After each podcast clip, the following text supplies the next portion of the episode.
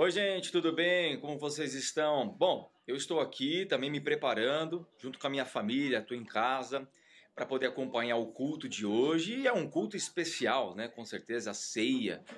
É um momento onde é, possamos refletir muito mais. E eu convido você para poder ir na sua casa com a sua família, separar um pãozinho, é, pão puma mesmo ali, ou aquele suco de uva, para poder fazer o símbolo é, daquilo que foi o maior ato de amor, né? Que é a Jesus Cristo na cruz. Então, a partir de agora, vamos juntos acompanhar a palavra do Senhor e ceiar juntos neste momento. Deus abençoe a cada um de vocês. Bora lá.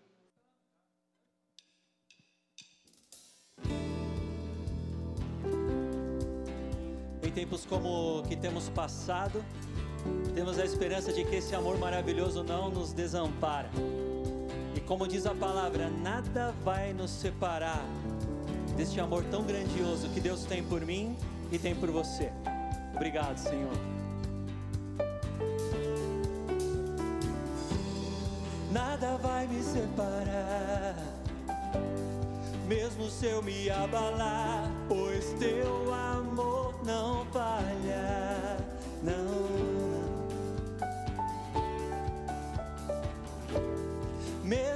sem merecer, tua graça se derrama sobre mim, pois teu amor não falha,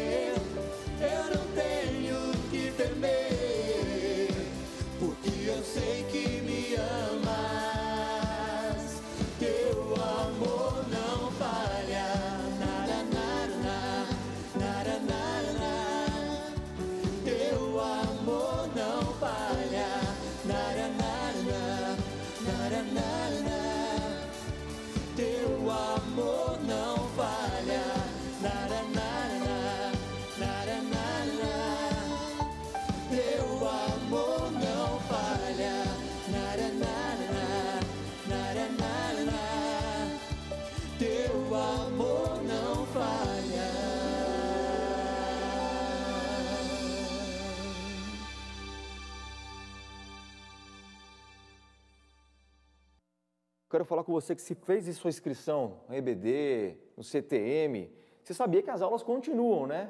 É, mesmo online. E o ensino aqui da Borda rapidamente se adaptou a este momento e todos os professores estão dando suas aulas online. Então, você de casa, de qualquer lugar, pode continuar através aí dos seus aplicativos, tendo essa grande oportunidade de aprender. E esse é o incentivo que eu quero passar para você, continuar crescendo espiritualmente, aprendendo, orando juntos, mesmo aí na sua casa, graças a Deus, através desses aplicativos que hoje nós temos a oportunidade. Então, e qualquer outra dúvida que você tenha, além de conversar com o seu professor que está disponível, você pode também ligar aqui para a bordo, beleza? E vamos aprender.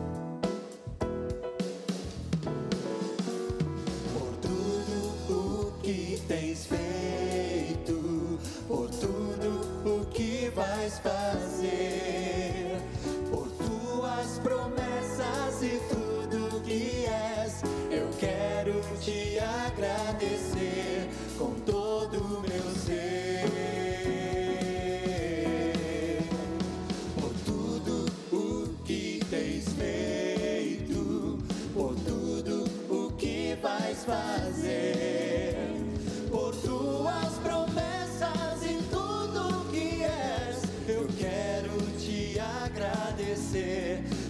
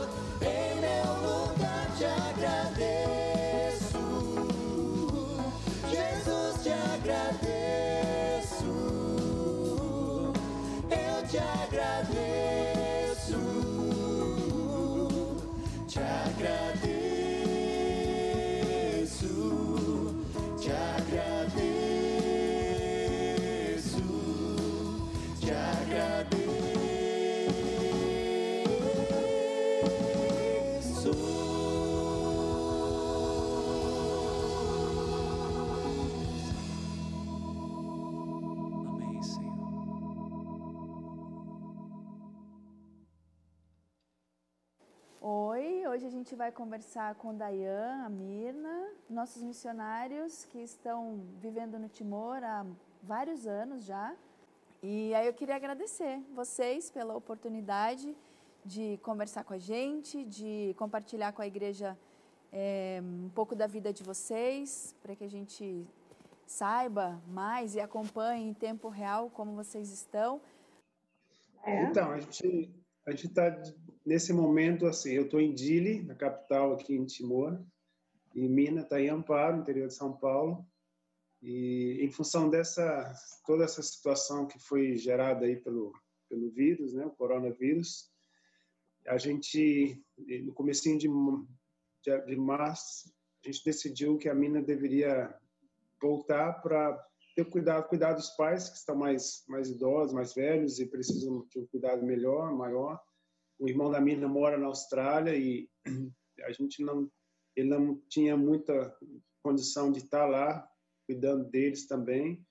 Então só tem os dois filhos. Então, dia 4, dia 5 de março, a embaixada portuguesa organizou um, um voo repatriando portugueses e como a mina tem descendência, o passaporte português, ela se juntou ao grupo aí e foi a, aproveitou essa viagem porque a gente está isolado, a gente não tem como sair do Timor hoje. É, nós tínhamos plano de já irmos para o Brasil esse ano mesmo, né? Já tínhamos até conversado com o presbitério, só que nossas passagens estavam ah, compradas para maio. Mas, em função dessa situação, ah, nós adiantamos, porque estávamos vendo que seria melhor eu ir antes. Então, por isso que eu vim antes, vim com a Alice. E o Lucas já tinha chegado ao Brasil, o Lucas estava fazendo Palavra da Vida na Hungria, e o Palavra da Vida teve que fechar. Como casa no Timor estava meio difícil para o Lucas ir, a situação lá mais precária, nós falamos para o Lucas ir para o Brasil. Mas aí o Lucas fez a quarentena na casa de um amigo e depois chegou aqui em Amparo no mesmo dia que eu cheguei. Só que ele já chegou e não está isolado, né? Ele está junto com meus pais, com meu irmão lá dentro da casa. E eu e a Alice continuamos numa parte da casa. Até domingo. Segunda-feira já podemos estar juntos. Queria agradecer primeiro, assim, o apoio da borda, as orações de todos os irmãos. Tem sido muito importante para nós todo esse tempo.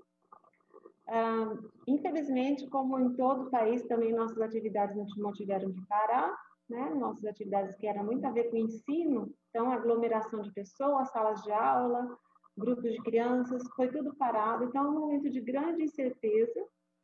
Infelizmente, nas igrejas de Timor não existe essa facilidade de tecnologia, então é uma coisa difícil.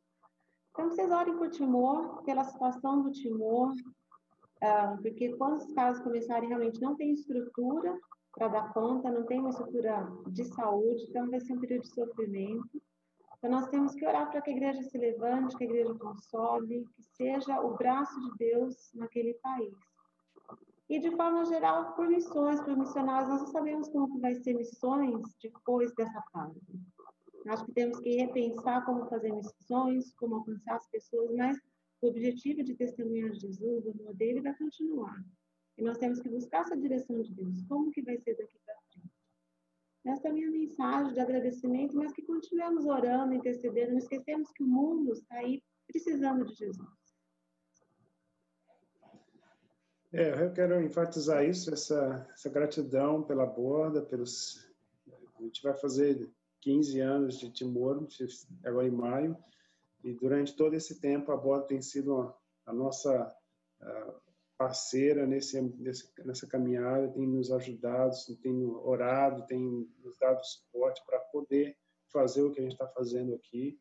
E a nossa gratidão é imensa, a gente vê isso como a, a razão de poder estarmos aqui são, são as, as orações, o, a, o suporte, o cuidado dos irmãos aí conosco. E isso nos, nos capacita para estarmos aqui, né? E também é, lembrar que acho que nesse, eu, eu sei que a igreja está numa fase diferente, né, de ser igreja de uma maneira, de uma maneira diferente, e não esquecendo que muitos países, né, lugares fechados, regiões fechadas no mundo, os cristãos não podem se reunir como igreja em local, em prédio.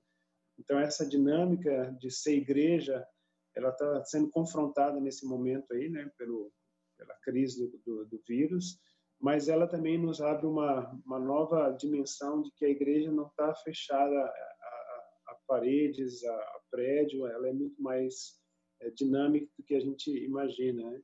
E a gente gostaria de ver que essa, essa dinâmica se estendendo, né? não só na nossa relação como igreja aí, né? mas também para o mundo. Eu acho que a igreja ainda é ainda é o meio pelo qual Deus vai é, propagar o, o, governo, o reinado de Cristo para as, para as nações. Então, nosso desafio é que a igreja, diante dessa dinâmica, possa ver o desafio da realidade hoje do mundo. Eu sei que com essa crise do corona vai gerar uma crise financeira, mas o Senhor é o Senhor da, da igreja e Ele usa né, os, a igreja para cumprir cumprir sua, o seu propósito. Então, meu desafio para a igreja é não olhar as circunstâncias, olhar para aquilo que Deus tem colocado nas nossas mãos para fazer e crer que Ele vai nos dar os recursos, a capacitação para fazer. Muito obrigado pelo tempo juntos aí. Grande abraço aí para todos os irmãos aí, a igreja, e continuem ah, aproveitando esse tempo de isolamento para se aproximar mais do Senhor também. Né? E agora nós vamos ter um tempo especial de intercessão. É o momento em que nós oramos uns pelos outros, que colocamos as nossas necessidades diante do Senhor. E hoje eu quero convidar algumas pessoas para orarem conosco, na verdade, orarem por nós. São pessoas pelas quais nós, como comunidade de fé, comumente oramos, intercedemos, torcemos, contribuímos, desejamos ver a obra do Senhor por meio deles ir até os confins da terra. Eu estou falando dos nossos missionários. E quero convidá-los agora a fazer essa intercessão a nosso favor. Nós que intercedemos tanto por eles, não é verdade? Que agora eles venham conosco, estar conosco e também intercedam por nós nesse momento. Vamos orar.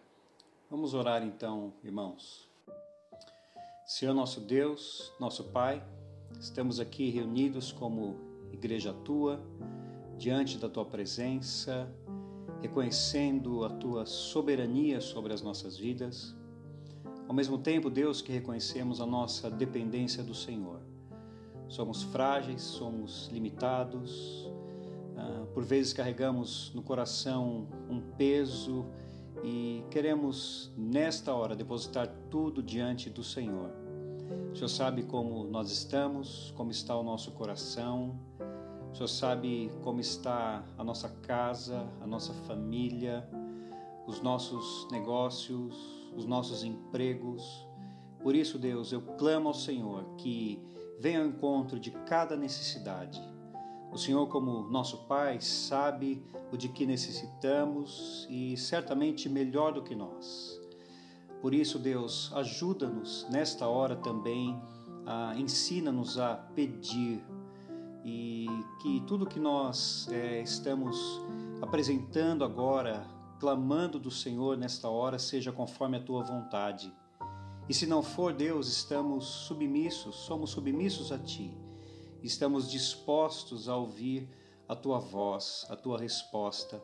Por isso, Deus, mais uma vez eu clamo ao Senhor.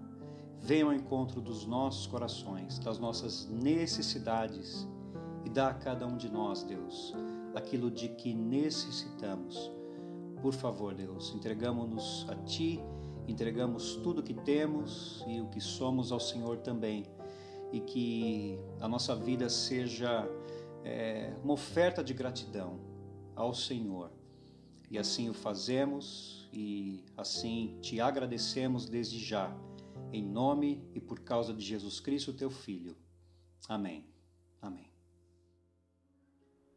Senhor amado, nós queremos te agradecer por esse privilégio que temos de orarmos ao Senhor, pedindo que o Senhor esteja abençoando grandemente a vida dos irmãos da borda do campo. Pedimos, ó Deus, que o Senhor esteja enchendo os nossos irmãos de sabedoria, de entendimento, principalmente nesse período tão difícil em que todos nós atravessamos. Pai, que a tua sabedoria encha os corações dos nossos irmãos.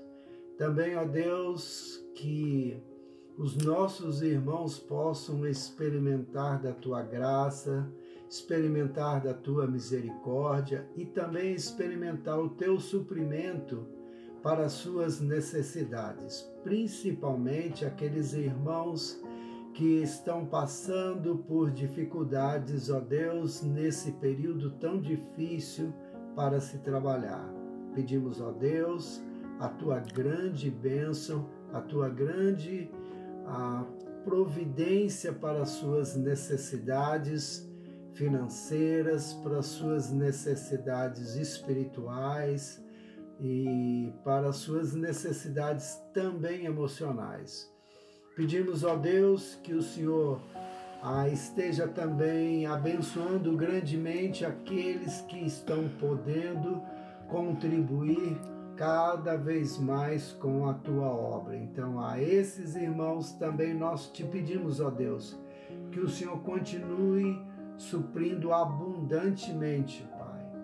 E pedimos também, ó Deus, nesse momento, pela vida dos líderes da igreja, pelos pastores, que o Senhor esteja abençoando grandemente as suas vidas, a vida das suas esposas, a vida dos seus filhos, a vida dos seus familiares. E que eles possam continuar pregando a tua palavra, ensinando a tua palavra, para que os teus filhos, todos eles, aí na borda, possam ser edificados, possam ser fortalecidos e possam crescer mesmo num período tão difícil como nós estamos passando hoje. Obrigado a Deus, porque nós podemos dizer que até aqui o Senhor tem nos ajudado, o Senhor tem nos abençoado e nós te louvamos por isso. Amém.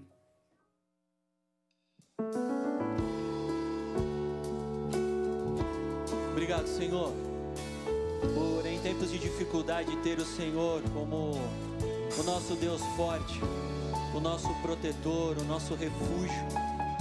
O Senhor é o maior presente que poderíamos ter, Pai. Graça, que maravilhosa graça recebemos de Ti, Senhor. Eternamente gratos. Favor imerecido do Senhor para nós. A Ti toda a honra e toda a glória, Senhor.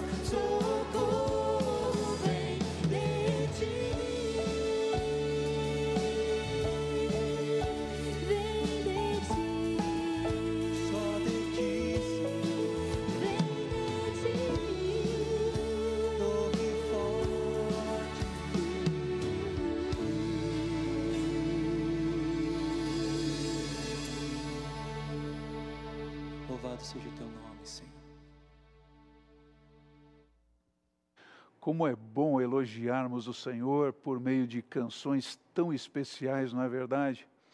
O nosso coração fica um pouco apertado porque temos saudades desse tempo de celebração em que todos juntos podíamos adorar o Senhor em comunidade, nos vendo face a face.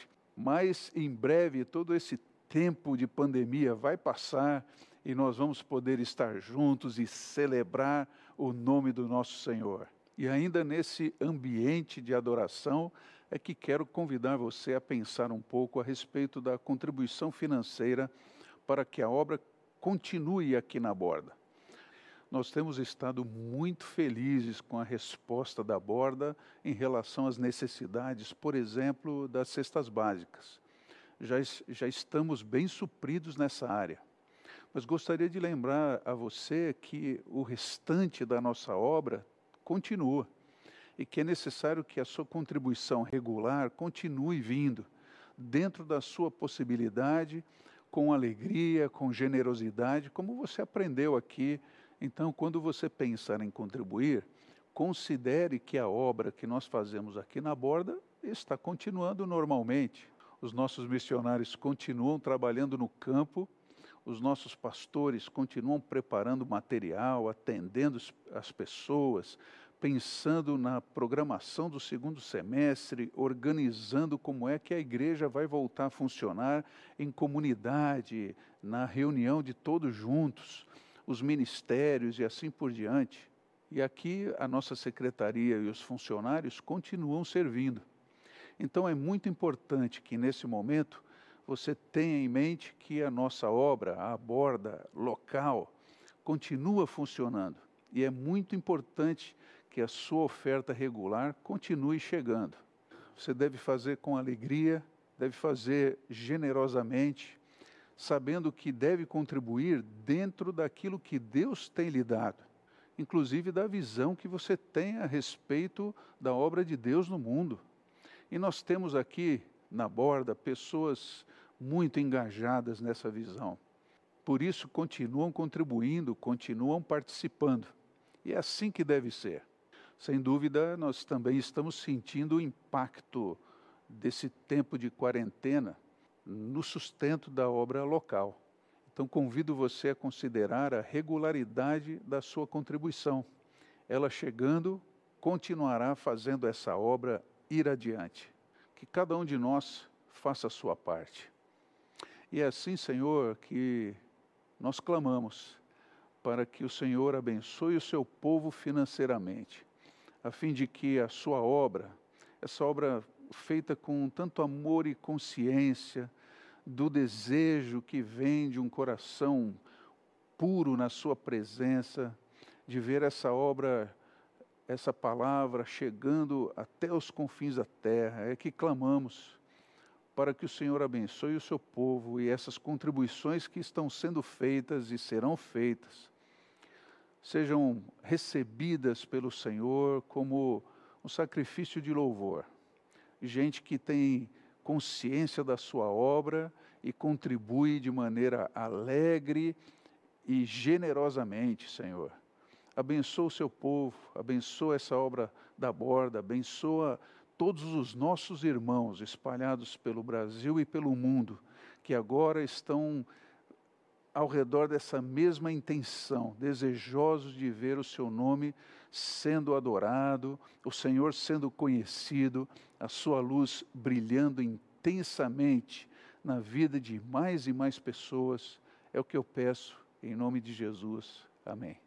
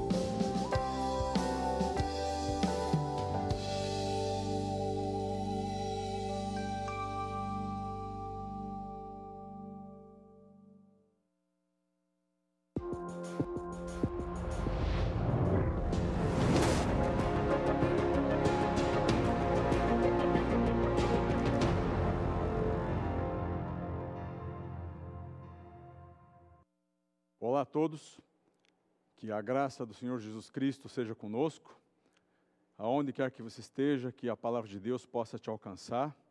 E hoje nós começamos uma nova série chamada Vida Cristã Equilibrada e nós vamos começar falando de comunhão. É, o nosso tema de hoje é liberdade relacional em Cristo. E para isso, nós temos aqui o, o texto de Romanos 15, de 1 a 3. E vamos ler primeiramente, depois eu vou dar um pano de fundo do que, que era a igreja de, de Roma, o que acontecia lá. Diz assim o texto: Ora, nós que somos fortes na fé, temos de suportar as debilidades dos fracos e não agradar a nós mesmos. Portanto, cada um de nós agrade ao próximo no que é bom para edificação. Porque também Cristo não agradou a si mesmo. Pelo contrário, como está escrito: os insultos dos que te insultavam caíram sobre mim. Fecha aspas. E nós, com esse texto, nós podemos afirmar que nós somos livres em Cristo para edificar os irmãos. E aí nós temos duas atitudes que nós podemos falar sobre esse texto. A primeira é de suportar e a segunda de edificar. Primeiramente, eu quero dar um pano de fundo sobre o que era a igreja de Roma. O que, que era Roma? Paulo escreve essa carta para a igreja de Roma no período aproximado entre 57 e 58, início de 58 depois de Cristo. E por curiosidade, a igreja de Roma, como muitos pensam, não era a igreja de Paulo. Era uma igreja que ele estava distante não a conhecia ainda. É, essa carta foi escrita lá em Corinto, é, um pouco antes de ele viajar para Jerusalém para entregar as ofertas que estavam destinadas aos carentes ali de Jerusalém. E o objetivo de Paulo era ir a Roma e logo em seguida se dirigir à Espanha ele cita, inclusive, no verso 15, 24, no verso 24 do capítulo 15, diz assim: Penso em fazê-lo quando em viagem para a Espanha. Entretanto, ele foi preso é, quando ainda estava em Jerusalém e foi levado a Roma como prisioneiro, como todos sabemos. Esta carta ela foi curiosamente transcrita por um, um irmão chamado Tércio, né? lá no, no, no verso 22 do capítulo 16, diz assim: Eu, Tércio, que escrevi esta epístola, vos saúdo no Senhor. E, curiosamente, também ela foi é, enviada para a igreja de Roma por intermédio de uma diaconisa chamada Febe, né, que era membro de uma igreja lá na Sencreia, perto de Corinto. E Roma, o que, que era Roma? Roma era a cidade capital do Império Romano. Era uma, uma cidade fantástica, né, o prestígio era, de ser uma capital sem limites. É, convergiam para Roma tudo que se poderia imaginar, Roma era o centro da atenção. E para lá chegavam as riquezas obtidas é, pelas conquistas romanas, era um centro cultural, é, político, social, religioso é, dos romanos, que, que eles eram por excelência.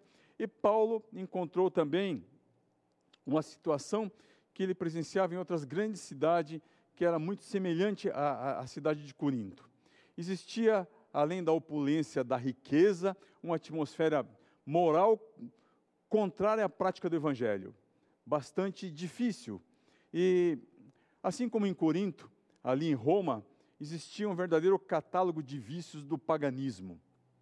Entre 57 e 58 era a época do imperador Nero e, era ele que reinava e com todas as consequências que existiam. É, os historiadores calculavam que viviam nessa época em Roma cerca de um milhão de pessoas. Então era uma grande, um centro metropolitano bastante grande.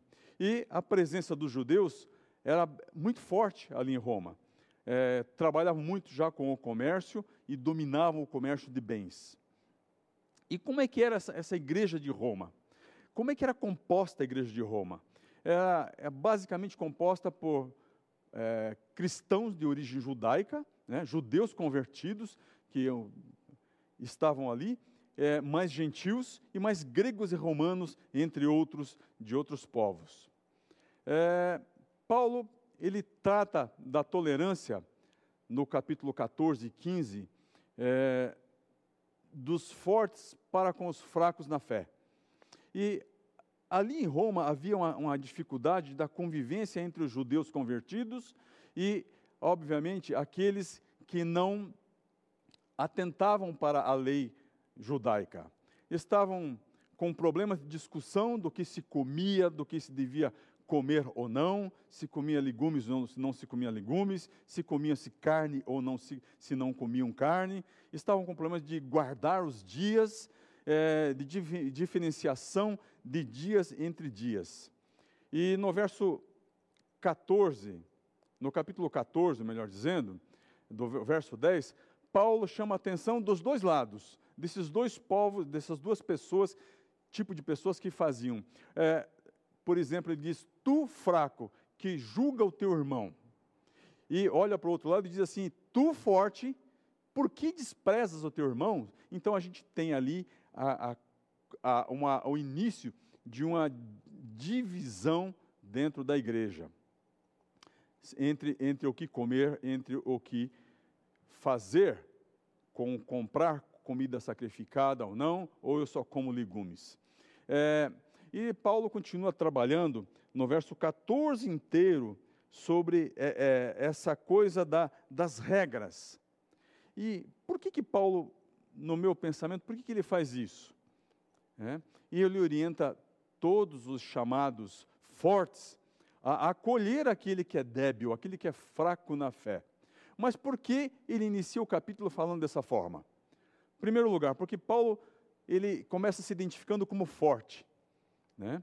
Então, por que, que agora ele se identifica como forte?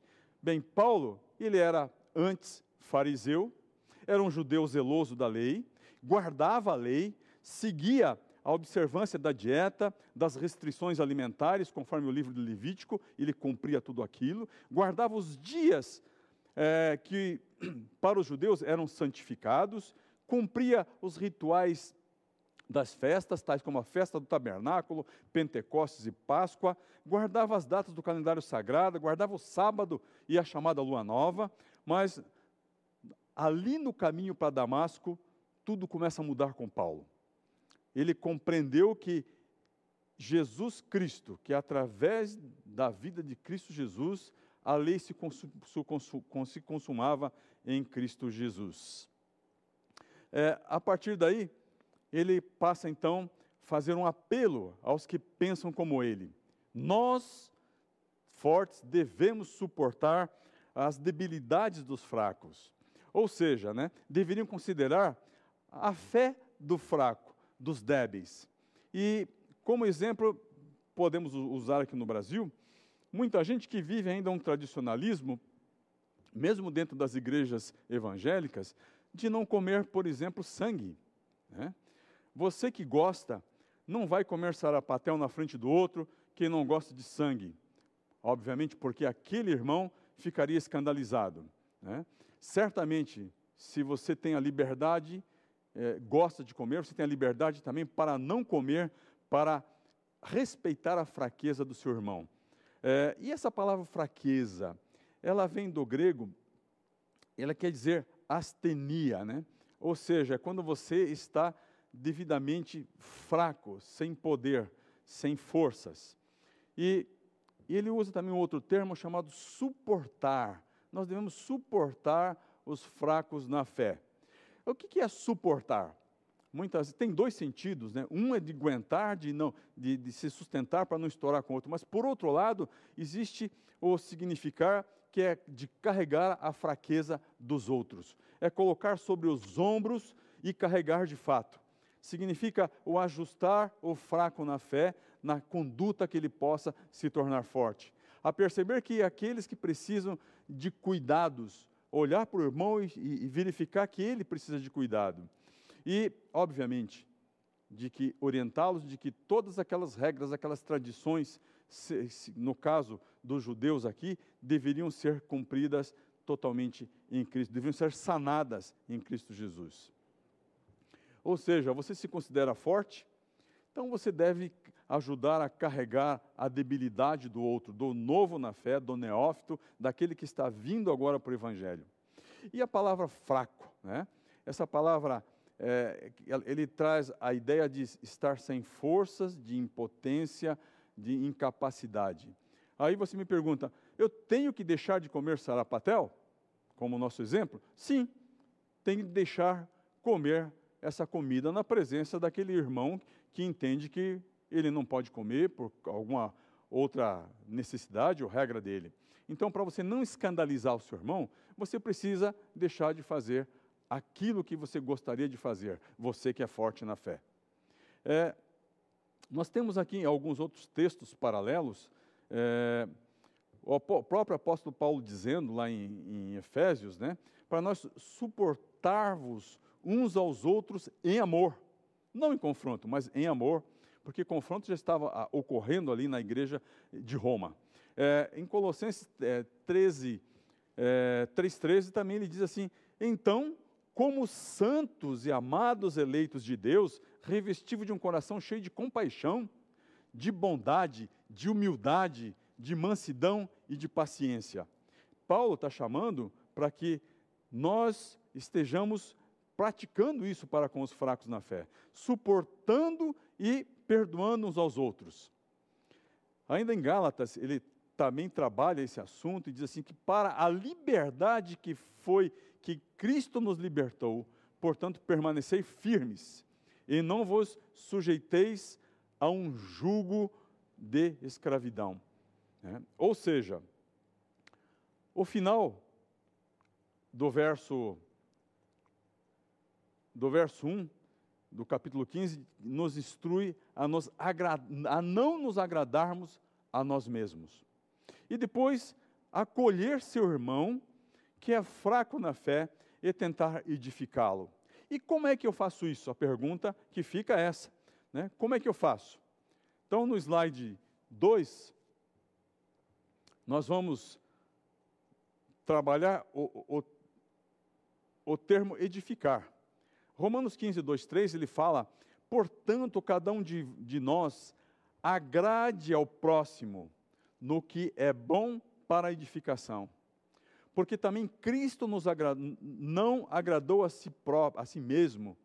Pelo contrário, como está escrito, os insultos dos que te insultavam caíram sobre mim, Cristo falando. Significado da palavra agradar. Agradar, é, é, é, ele é um, um verbo transitivo, transitivo direto, que nos, re, nos redireciona a pensar em ser agradável, em transmitir satisfação, a dar prazer, a contentar, a agradar aquele outro que está distante de nós.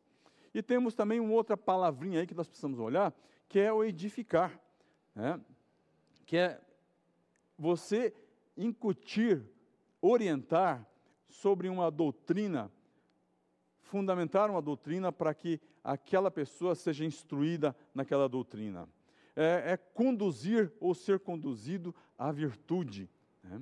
É, o próprio dicionário Aulete, ele fala que pelo exemplo ou pela palavra que essa pessoa possa ser edificado. Alguns outros textos paralelos, o apóstolo Paulo também em Efésios 2:20, ele usa, né? É, ele diz assim: é, edificai-vos sobre o, os, o fundamento dos apóstolos e dos profetas, sendo o próprio Cristo, Jesus, a principal pedra de esquina.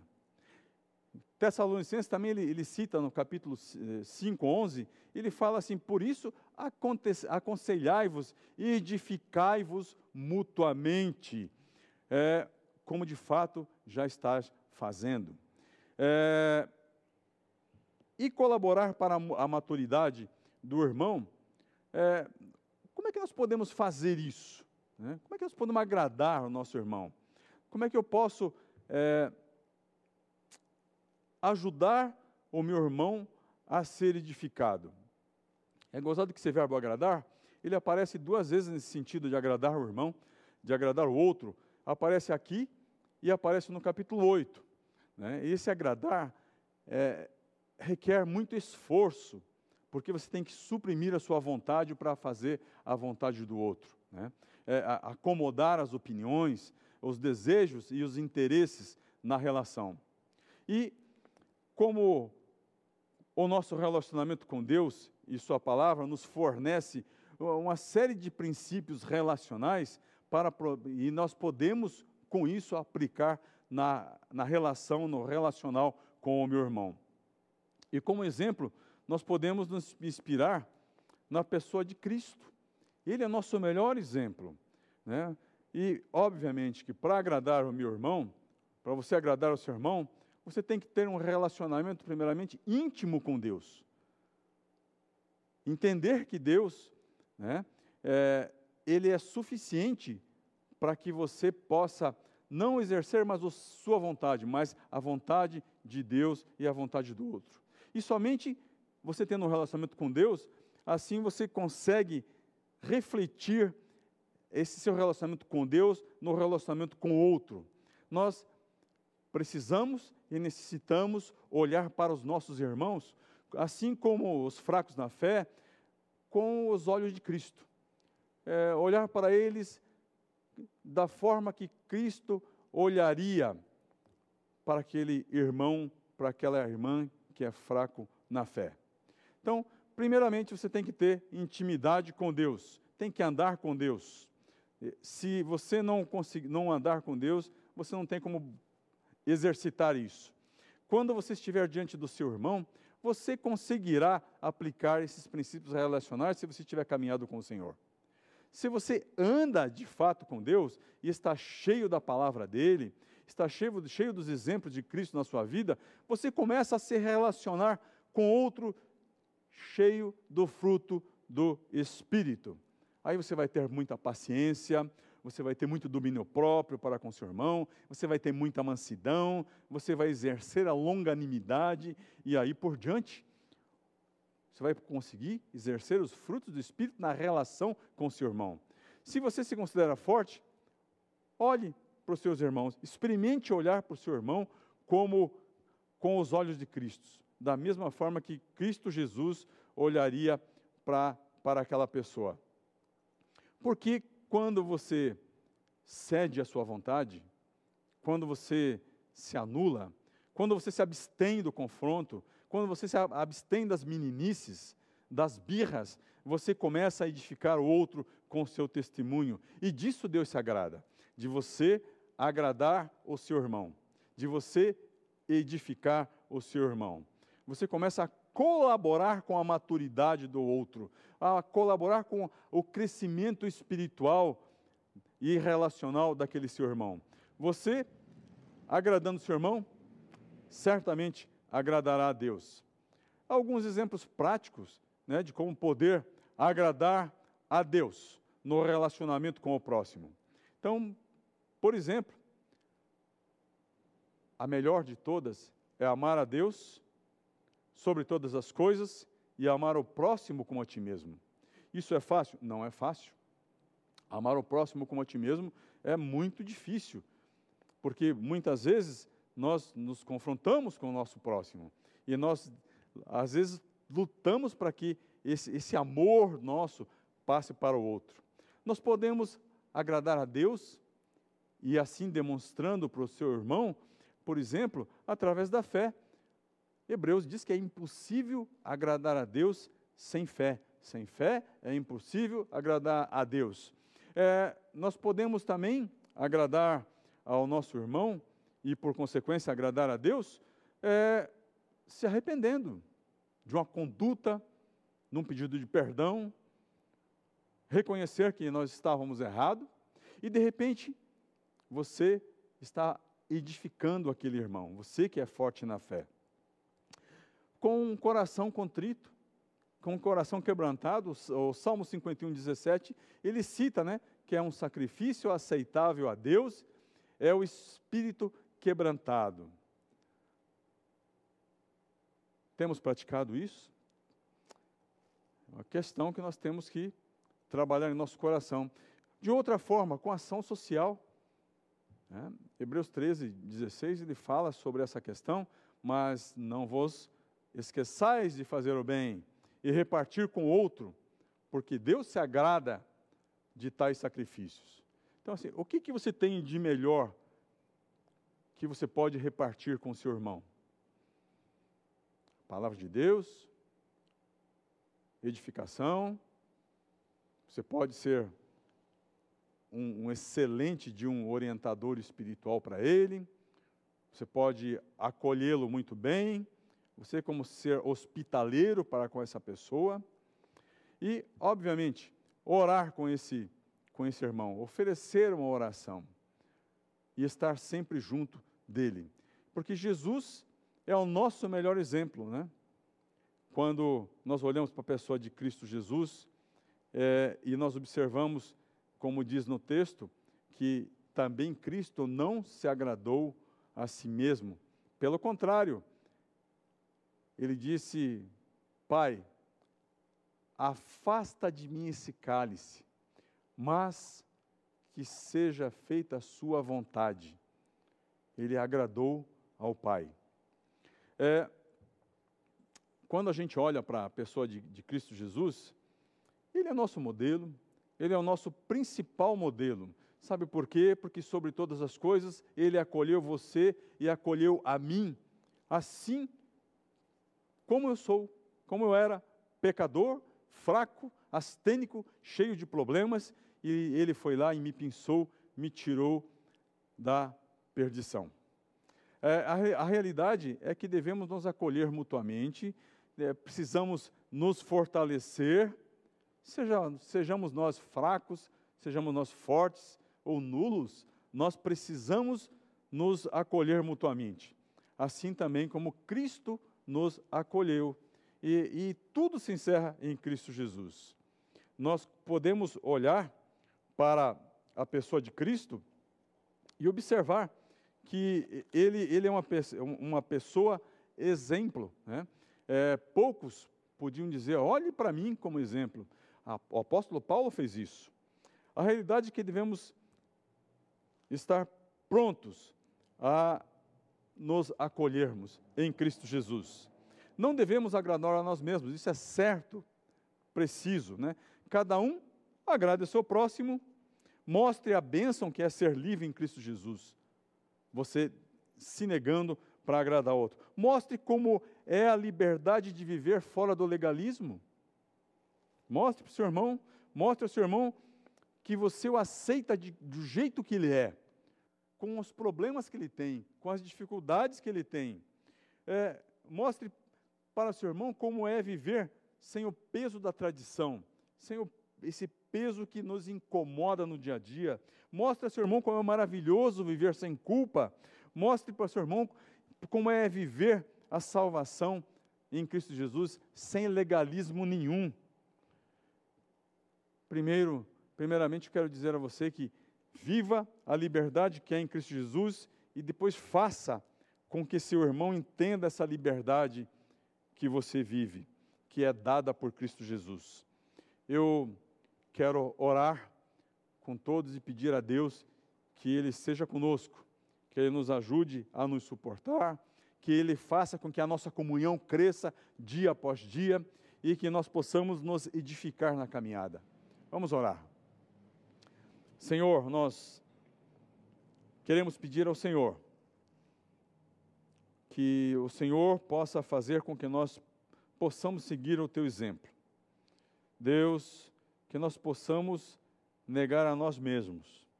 Ó Deus, e olhar para nossos, nossos irmãos com os, como o Senhor olharia para eles. Deus, que as nossas fraquezas não atrapalhem a nossa, nossa comunhão que as nossas fortalezas não venham atrapalhar as, as nossas comunhões. E também, Senhor, que as nossas tradições possam cair por terra em nome de Jesus. E que nós possamos ser livres em Cristo, para que nós possamos ter comunhão de edificação de um, uns para com os outros. Deus, que o Senhor possa fazer isso em nosso meio, que Teu Santo Espírito nos oriente a fazer com que nós possamos olhar por nossos irmãos, por nossos, nossos irmãos que são mais fracos na fé, para os novos na fé, Deus, e ajudar a, a edificá-los, a fazer com que eles possam crescer na fé. Em nome de Jesus, amém e assim seja. Muito obrigado, Heraldo, por essa palavra inspiradora. E agora eu convido você a vivermos juntos uma das experiências cristãs mais significativas. Estou falando a respeito da ceia do Senhor. É um momento tão especial na vida da igreja, é um momento em que nós, como comunidade, como crentes, como corpo de Cristo, relembramos a história de amor do Senhor Jesus. E eu convido você a estar comigo para essa mesa. E como essa mesa está linda hoje, Espero que você tenha preparado aí o seu pão, o seu cálice, com suco de uva, com vinho, mas principalmente que você tenha preparado o seu coração para participar desse tempo tão especial.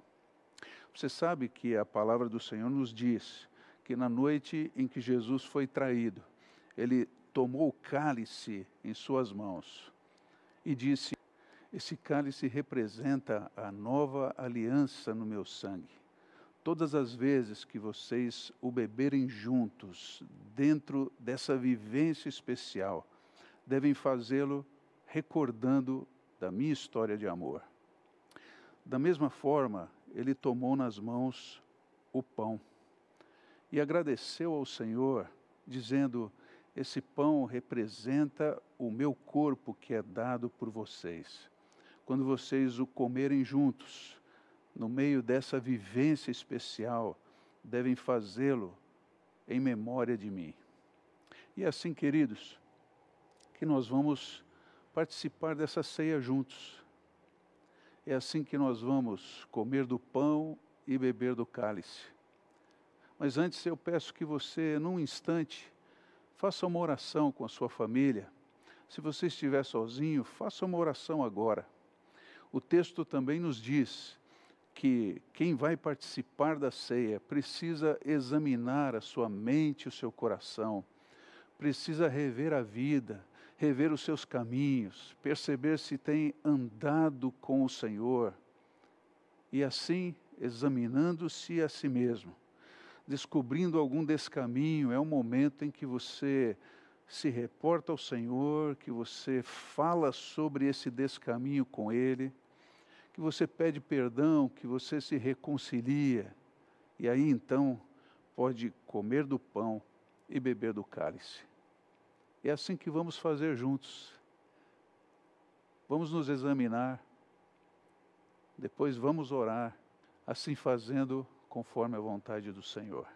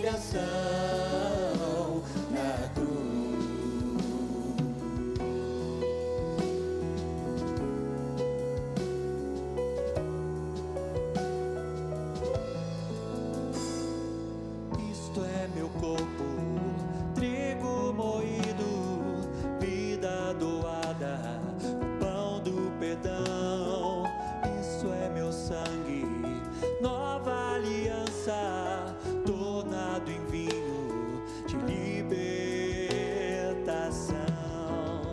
Vamos celebrar minha hora, o meu amor, que nos torna irmãos, refazendo a paz.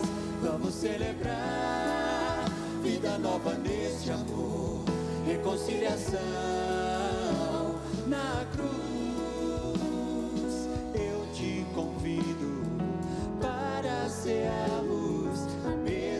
mesa está posta, escolha o lugar.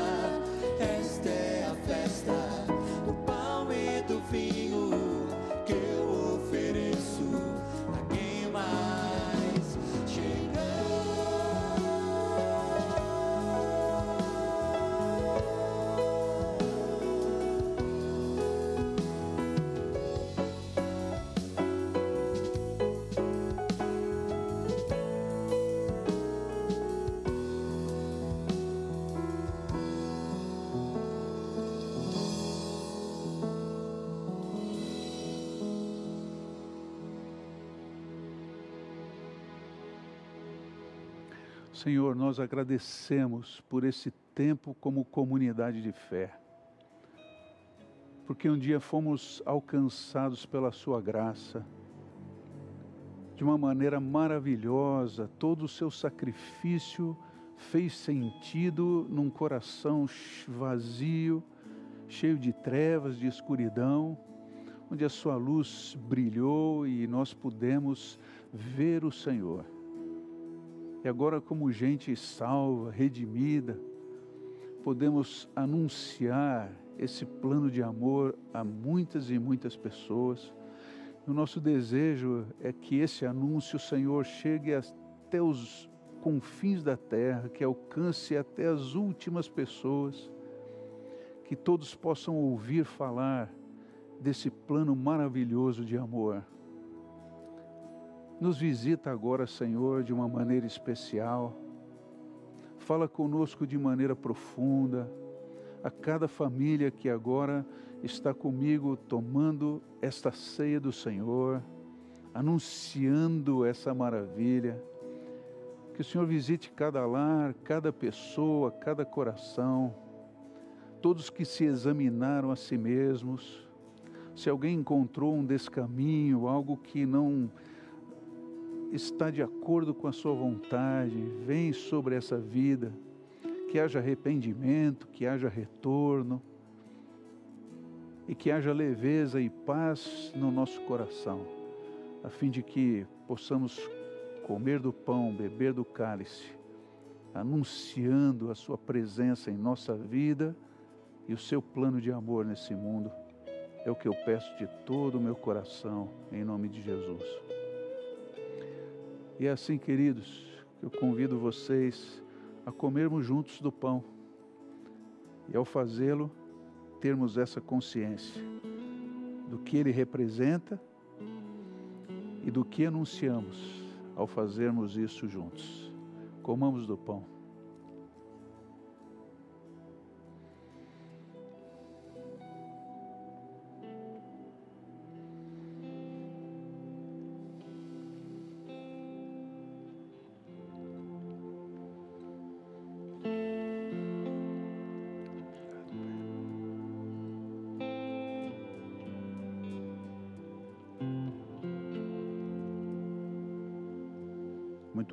Senhor. Muito obrigado. Da mesma forma, convido você a tomarmos o cálice. De novo, tendo essa consciência de que ele representa o sacrifício por mim e por você. Mas não só por nós, queridos, por todas as pessoas que hoje vivem nesse mundo, seus vizinhos, os seus parentes, das pessoas mais distantes às mais próximas, também precisam ouvir falar dessa história de amor. Que esse nosso ato de tomarmos o cálice possa nos incentivar a nos dispormos na mão do Senhor, a fim de sermos também instrumentos do seu amor para todas as pessoas e cada uma delas que Ele mesmo colocar em nosso caminho. Vamos juntos tomar do cálice.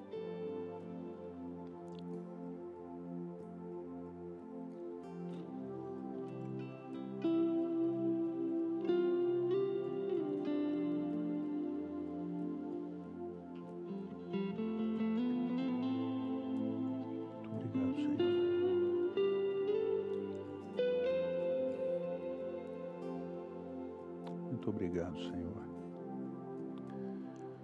Muito obrigado, Senhor, porque temos o privilégio de vivenciar essa maravilha e que nós, como comunidade de fé, possamos refletir profundamente o nosso compromisso com o Senhor, sermos luz e sal nesse mundo, gente que não está atrás de uma religião, mas que segue uma pessoa, pessoa que transforma, pessoa que caminha junto, pessoa que cura, que renova, que traz esperança, que nos enche de paz, mesmo no meio das dificuldades.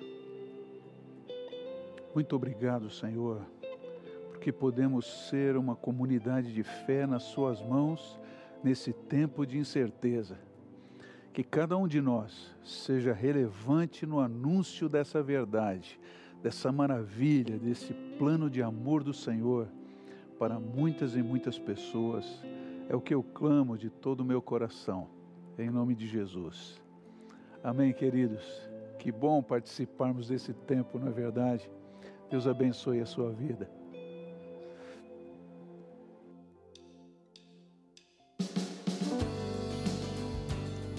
Gratidão ao Senhor por esse tempo juntos, ouvindo a palavra do Senhor através da sua mensagem. Pedindo a Ele que nos faça pessoas diferentes. Você tenha uma ótima semana com esse Deus Todo-Poderoso. Deus te abençoe. sobre nós e através de nós seja feita a tua vontade. Nos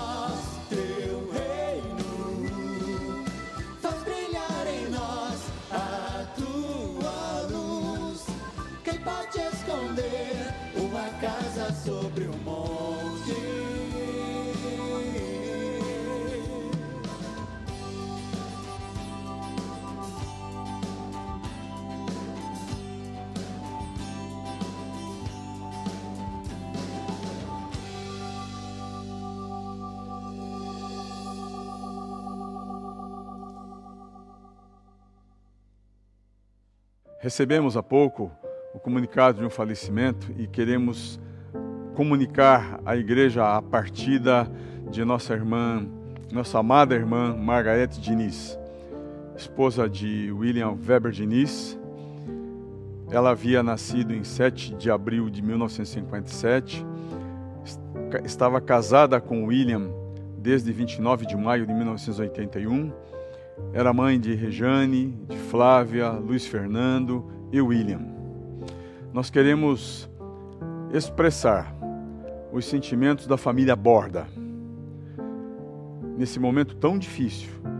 E sabemos que a Margarete está com o Pai na casa eterna. Ela apenas mudou de endereço, pois Jesus Cristo, em Sua palavra, nos afirma que Ele é a ressurreição e a vida. Diz, disse Jesus: Quem crer em mim, ainda que morra, viverá. E todo o que vive e crê em mim não morrerá eternamente. Esse é o nosso consolo. Esse é o consolo que a palavra de Deus nos dá. Nós queremos nesse momento orar pela família Diniz. Senhor, nós queremos em nome de Jesus Deus, entregar a família Diniz em tuas mãos. Pedir que o Senhor console o coração do William e de seus filhos, de seus netos. Pai, porque a dor da perda é tremenda. E nós sabemos, Senhor, que nós não fomos feitos para morrer, e sim para viver eternamente ao teu lado. Nós queremos pedir que o teu bálsamo, que o teu refrigério seja com a família Diniz.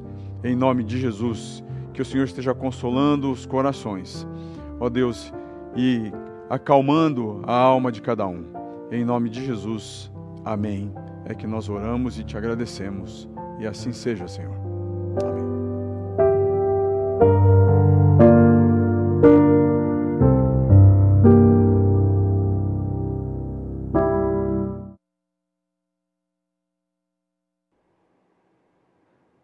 Puxa, que bom vivermos todas essas experiências espirituais hoje, não é verdade? Eu espero de todo o meu coração e tenho orado por isso, junto com os pastores aqui da borda, para que você seja grandemente abençoado durante essa semana. Lembre-se que o Senhor não tem limites, que o Senhor está acima das nossas preocupações, que Ele é a fonte inesgotável inesgotável de paz, de alegria, que Ele é o nosso grande refúgio, mesmo em meio da angústia, da tribulação, que Ele recebe com alegria as nossas preocupações, as nossas ansiedades, para que você possa começar essa semana se colocando nas mãos do Senhor. Que essa vivência possa aquecer você por dentro e abrir o seu ser para que você seja um instrumento de bênção nas mãos do Senhor nessa semana. Que Ele supra as suas necessidades e, ao fazê-lo, que você também ajude outros, suprindo a necessidade de outros, mas que você ore, interceda, continue trabalhando, porque nós sabemos em quem temos crido. O Senhor é a nossa força. Boa semana, queridos.